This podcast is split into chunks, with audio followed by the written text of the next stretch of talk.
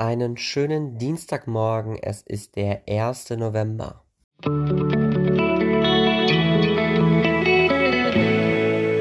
Der gestrige Tag.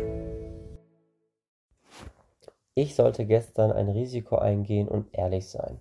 Wenn ich so den gesamten Tag betrachte, dann bin ich relativ wenige Risiken eingegangen, bis auf ein Risiko, dass ich beispielsweise, obwohl ich noch ziemlich erkältet bin, zwei Sportkurse gemacht habe, also einmal Tischtennis, einmal Handball und darüber hinaus abends noch eine Party gefeiert habe, auch wenn ich da nicht so wirklich Lust zu gehabt habe. Dabei gibt es aber eine Sache, die da vielleicht sogar mit reinspielen könnte. Und zwar habe ich mich ähm, dazu bereit erklärt, die Musik zu machen, meine Musikbox zur Verfügung zu stellen und über meinen Laptop die Musik abzuspielen. So, und dann habe ich halt eben, weil das über Spotify möglich ist, äh, so eine gemeinsame Session gestartet, womit dann auch andere auf den, auf das aktuell laufende ähm, zugreifen können, etwas in die Warteschlange setzen können und die Warteschlange auch verändern können. Und das habe ich dann gestern zweimal versucht und es hat zweimal nicht funktioniert, weil irgendjemand meinte, ah, lass doch mal, das, lass doch mal die Musik einfach mal wieder stoppen und lass sie doch nochmal stoppen und lass sie doch nochmal stoppen. Und dann dachte ich mir so, okay, gut, das Risiko mich eingegangen, dass das jemand nicht so macht, wie es eigentlich ablaufen sollte, dann beenden wir das Ganze mal wieder. Also das Risiko muss sich nicht immer auszahlen. Es kann auch sein, dass es sich nicht auszahlt. Aber Hauptsache, man steht dazu und ist ehrlich und sagt, ey, das hat nicht funktioniert. Deswegen beenden wir das Ganze an dieser Stelle hier wieder. Außerdem war die spirituelle Praxis meiner Kindheit manifestiert in meinem Leben auf unerwartete Weise. Und ich hatte gestern tatsächlich relativ wenige spirituelle Momente, die tatsächlich auch mit meiner Kindheit zu tun hatten. Verfolge auf meine Bewegung oder verfolge auf meine Bewegung, nee, verfolge meine Bewegung durch die Geschichte meines Lebens. So. Ähm, ich hatte gestern tatsächlich wenig das Bewusstsein, mich selbst zu beobachten, aber es gab zwischendurch schon Momente, in denen ich ähm, ja sehr bedacht und andererseits auch wieder sehr instinktiv gehandelt habe. Und vielleicht gehört das auch, oder zumindest das, was ich da so getan habe, ein bisschen zu meinem Leben aktuell dazu.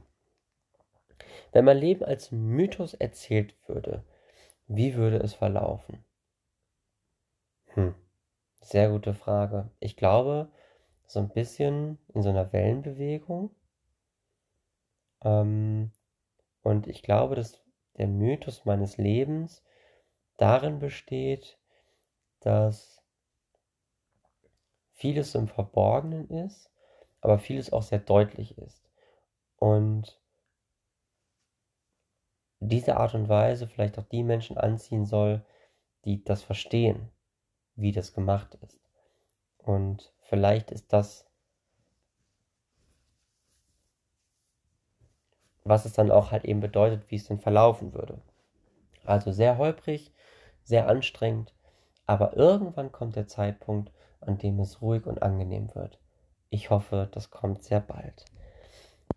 Des Weiteren war meine Arbeit in diesem Monat oder meine Arbeit in diesem Monat bestand darin, den Unterschied zwischen meinen Bedürfnissen und den Bedürfnissen anderer zu verstehen. Wenn ihr mich fragt, dann bin ich mehr dahin zurückgekehrt, was meine Bedürfnisse betrifft und weniger was die Bedürfnisse anderer betrifft. Nichtsdestotrotz habe ich auch hier immer wieder Momente gehabt, in denen ich meine Bedürfnisse komplett hinten angestellt habe und mich nur auf die Bedürfnisse anderer fokussiert habe. Und mal ist es so gelaufen, mal ist es so gelaufen. Ich glaube, ich habe noch nicht so richtig die Balance dafür gefunden. Aber solange ich nicht bei jedem einzelnen Gedanken, der mir sagt, ey, achte auf die Bedürfnisse anderer, weniger auf deine eigenen Bedürfnisse. Solange ich mich nicht jedes Mal davon leiten lasse, habe ich da, glaube ich, schon wahnsinnig viel geschafft.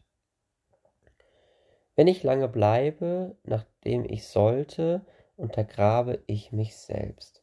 Das ist ein sehr interessanter Gedanke, denn manchmal ist es ja so, dass man so seine Anwesenheit oder seine Zeiten am Tag so einigermaßen einplant und dementsprechend auch seine Anwesenheiten an einem bestimmten Ort auch entsprechend einplant.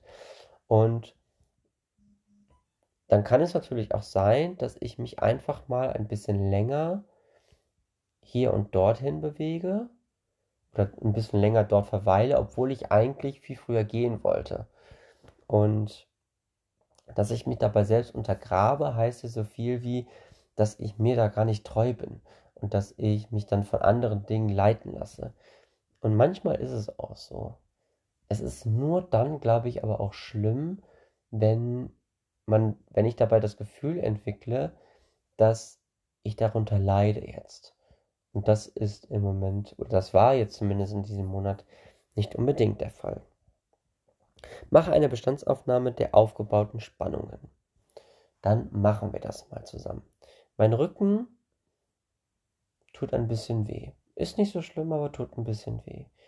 Mein Herz ist eigentlich auch ganz okay. Allerdings habe ich jetzt gerade so ein bisschen das Gefühl, dass ich so ein gleiches Stechen irgendwie in der Brust habe.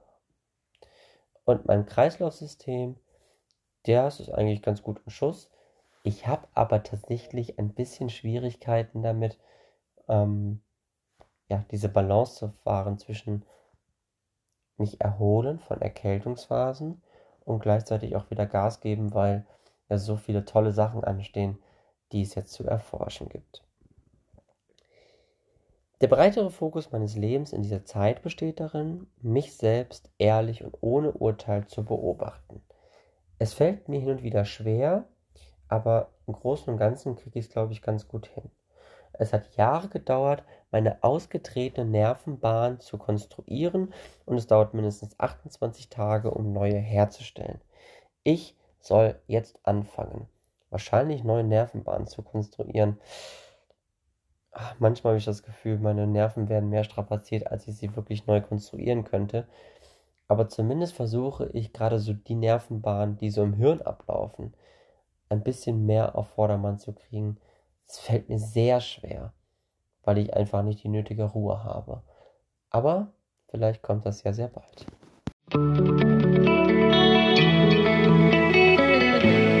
Mein heutiges Horoskop.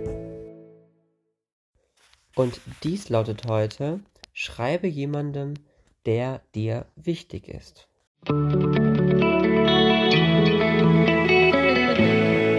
Meine heutige Aussicht.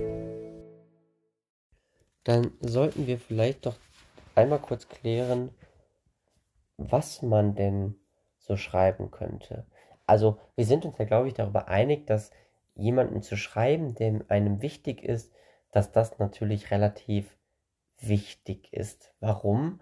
Weil wir dem anderen das Gefühl geben, dass er wertvoll ist und dass er einen wirklich entscheidenden und wichtigen Platz in dem eigenen Leben einnimmt. Aber was schreiben wir denn so? Hm. Ich finde Fragen immer ganz wichtig. Also zu fragen, sag mal, wie geht es dir denn eigentlich? Wie sieht deine Woche aus? Wie war dein Tag? Und was genau ist jetzt in deinem Leben ganz besonders wichtig? Welche Wünsche hast du vielleicht oder welche Träume möchtest du dir erfüllen? Alles das sind Dinge, die ein bisschen Nähe schaffen und die wichtig sind im zwischenmenschlichen Kontakt, um dem anderen Mensch auch das Gefühl zu geben, dass er interessant ist und dass er vor allem auch ähm, eine vertrauensvolle Basis mit einem anderen Menschen haben kann, die, auf die er aufbauen kann. Gerade in Momenten, in denen das Leben sehr herausfordernd ist. Und genau das werde ich heute auch tun, indem ich meinem besten Kumpel einfach mal wieder schreibe und ihn frage, wie es ihm geht und wieso sein Tag war, sein freier Tag. Ich denke, auch das ist immer ganz besonders schön, jemanden zu erinnern, dass er einen freien Tag hat und dass er ihn auch wirklich freigestalten und genießen kann. Außerdem, heute zu Hause zu bleiben, wird dir gut tun. Du brauchst etwas Zeit, um einfach nur bei dir zu sein, mit deinen Gedanken und Gefühlen. Es ist in Ordnung, nicht, nicht ständig in Bewegung zu sein.